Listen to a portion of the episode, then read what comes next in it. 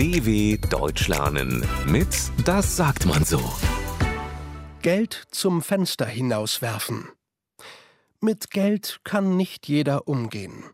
Der eine spart jeden Cent, während der andere schon am Monatsanfang wieder pleite ist und gar nicht weiß, wofür er das Geld eigentlich ausgegeben hat. Annika und Jens sind schon lange ein Paar.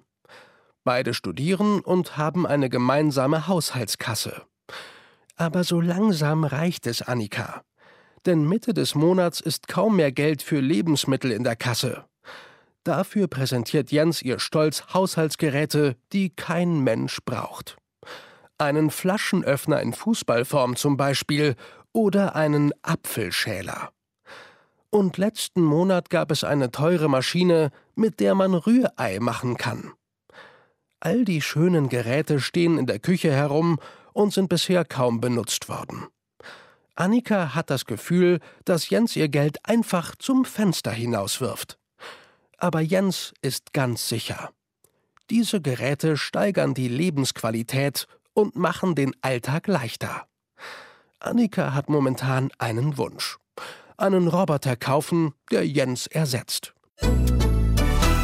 dw.com/das sagt man so.